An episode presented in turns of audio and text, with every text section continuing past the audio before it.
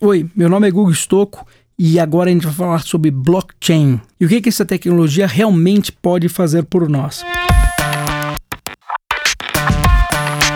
Vai ser muito difícil a gente falar sobre blockchain simplesmente em um podcast. Eu acho que a gente vai abordar esse assunto muitas e muitas vezes, mas eu acho que o importante agora é a gente conseguir trazer o conceito para que qualquer pessoa possa entender o que está por trás né, entendendo o que está por trás, conseguir reagir a algumas coisas que estão acontecendo no mundo hoje em dia. Para começar essa história toda sobre blockchain, vamos rever um pouquinho do que a gente falou nos outros podcasts, né? Você lembra quando eu falei sobre inteligência artificial, né? E a inteligência artificial ela vem crescendo cada vez mais, que os empregos vão ser substituídos, muitos empregos vão deixar de existir e outros empregos novos vão aparecer. Por exemplo, economia de inteligência artificial em 2030, se eu não me engano, é 13 trilhões de dólares. Isso significa o quê? Significa que você não vai ter mão de obra suficiente para isso, então a gente não pode falar que não vai ter emprego. Na verdade, emprego sim vai ter, o que você não vai ter, talvez sejam pessoas preparadas para esse tipo de emprego.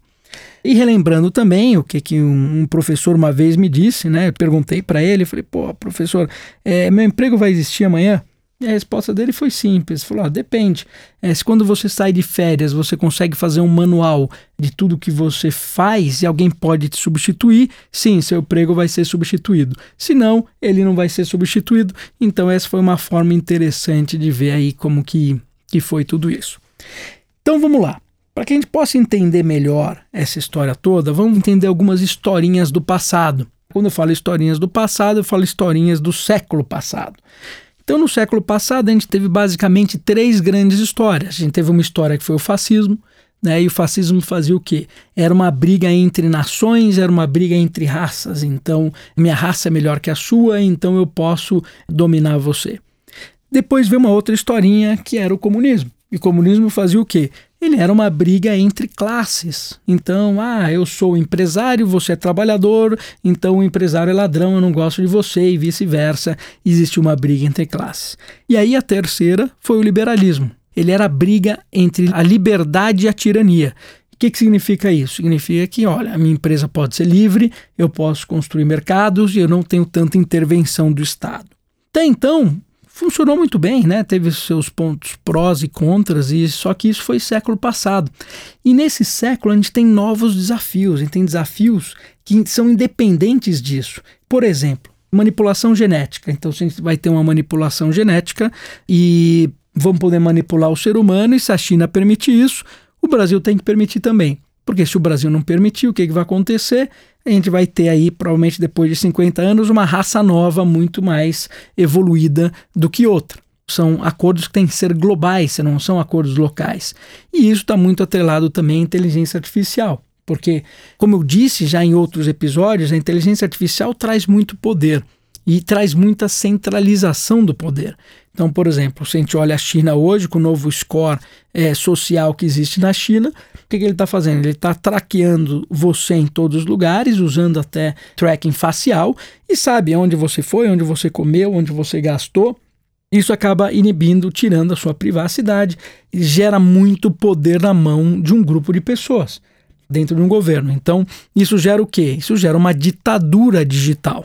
Isso não só falando de China, mas posso estar falando de Google, eu posso estar falando de Facebook. Quando você coloca todas essas informações centralizadas na mão de um grande grupo, o que, que acontece? Isso vira uma ditadura digital e como a gente sabe que a, a aquisição de dados né, é um negócio muito importante, ele vai fazer que seja a grande mudança do futuro. Então você imagina a importância de dados na mão dessas empresas. Então tá bom. O que, que tudo isso tem a ver com blockchain? É muito simples, porque hoje para que a gente possa ter uma inteligência artificial funcionando, nós temos que coletar todos os dados. Mas, pô, se eu coleto todos os dados, eu posso gerar uma tirania digital? É, você pode gerar uma tirania digital.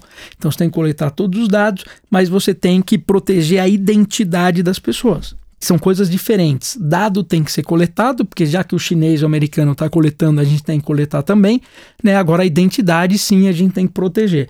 Em outras palavras, no meu celular você tem o Guga, né, que tem 44 anos, que ele faz isso, aquilo, está nesses locais, mas eu não posso falar que é o Guga. Só se eu permitir que é o Guga, você não vai saber que é um homem né, de 44 anos e não vai saber quem é a pessoa. Já que tudo isso gera uma ditadura digital, como é que a gente resolve esse problema? Tá? A gente resolve esse problema, por exemplo, usando blockchain. Vamos fazer aqui um exemplo para eu explicar como o blockchain funciona, tá? Então, se eu pegar o Uber hoje, vale aí alguns bilhões de dólares, por quê? Não é só por causa do serviço. O Uber vale porque ele é o dono das estrelas das pessoas. Com o mecanismo de estrelas, ele permitiu o seguinte: que aquele motorista tivesse uma qualidade muito boa. Porque se ele fez tudo direitinho, né, mas esqueceu a bala para o cliente dele, ele pode dar quatro estrelas. Isso aí é um, é um problemaço. Porque depois, para ele ter cinco estrelas de novo, ele vai ter que vai ter várias corridas de cinco estrelas sem errar absolutamente nada para não diminuir na sua nota e vice-versa também para o cliente que pediu Uber, porque se ele pede o Uber, está num local diferente, deixa ele esperando, ele também te prejudica diminuindo as suas estrelas e se você tiver poucas estrelas, você é banida aí da comunidade. Então, você imagina que tem um episódio do Black Mirror que eles usam a mesma mecânica do Uber para votar em pessoas.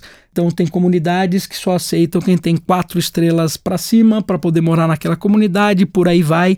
E é muito disso que a China vem fazendo hoje.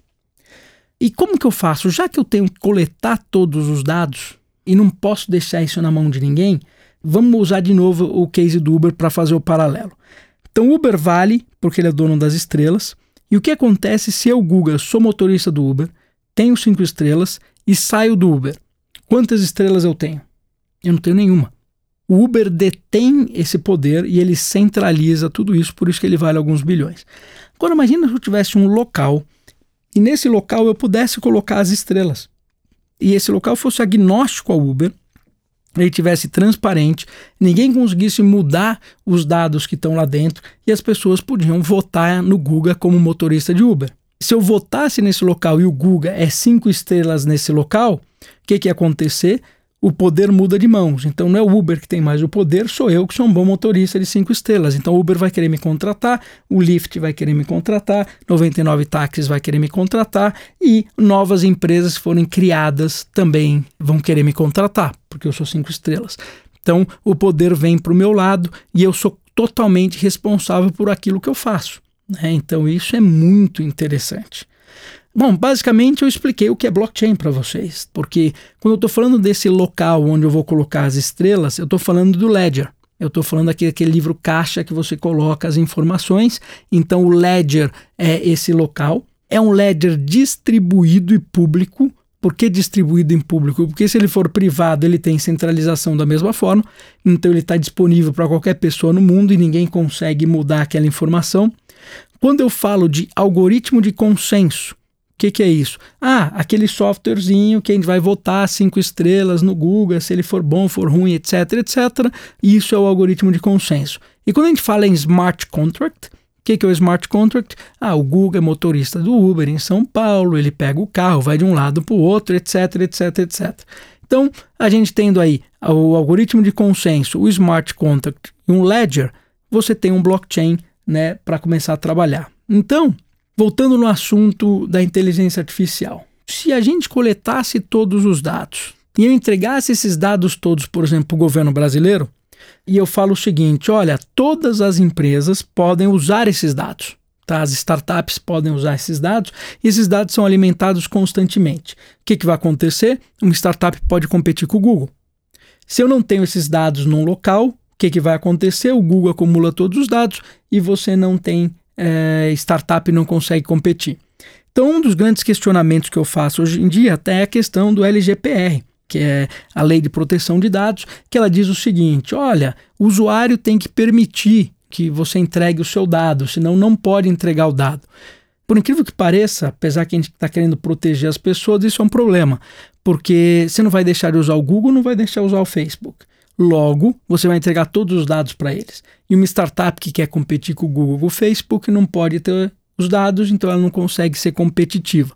Se eu tivesse esse arquivo central onde tivesse todos os dados guardados lá, eu sim, em startup, ia poder competir com o Google. Só que quem fosse o dono desse arquivo central, por exemplo, um governo, um grupo de pessoas, ia poder manipular, ia poder fazer uma série de coisas e gerar uma ditadura digital.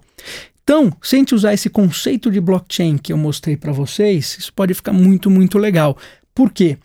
Existe uma tecnologia, por exemplo, que chama IPFS, né? É uma tecnologia que permite que você guarde informações dentro do seu computador, muito parecido com os torrents de antigamente. E você tem o blockchain para registrar essas informações. Então, essas tecnologias são nascentes ainda, mas se eu uso, eu faço o seguinte: olha, todos os dados que são coletados comigo ou das empresas vão para esse ledger público. Tá? Usando IPFS. Então ninguém tem acesso a todos os dados, mas qualquer pessoa pode acessar esses dados através de uma autorização né, que vai ser emitida lá via blockchain no Ledger. Então o que, que a gente faz? A gente permite que todos os dados sejam coletados, todas as empresas possam usar esses dados, a gente garante que a privacidade né, e a identidade esteja protegida pelas pessoas e tira uh, esse dado não fica centralizado na mão de ninguém. Então, hoje eu falar de blockchain, a gente está falando, por exemplo, em proteger a nossa democracia, em proteger as pessoas é, diante de tiranias que vão começar a existir aqui, tanto na mão de empresas como na mão de governos. Então, eu espero que vocês possam ter entendido um pouquinho disso. A gente vai abordar em outros capítulos ainda outros aspectos de blockchain, tá? Mas olha a importância dessa tecnologia hoje em dia. Com ela, você é capaz de proteger a identidade das pessoas, você é capaz de proteger as pessoas em cima de uma tirania digital que está nascendo com a inteligência artificial. Espero que vocês tenham gostado né, dessas discussões aqui, porque elas são muito importantes e vamos aí levantar assuntos para discussão também.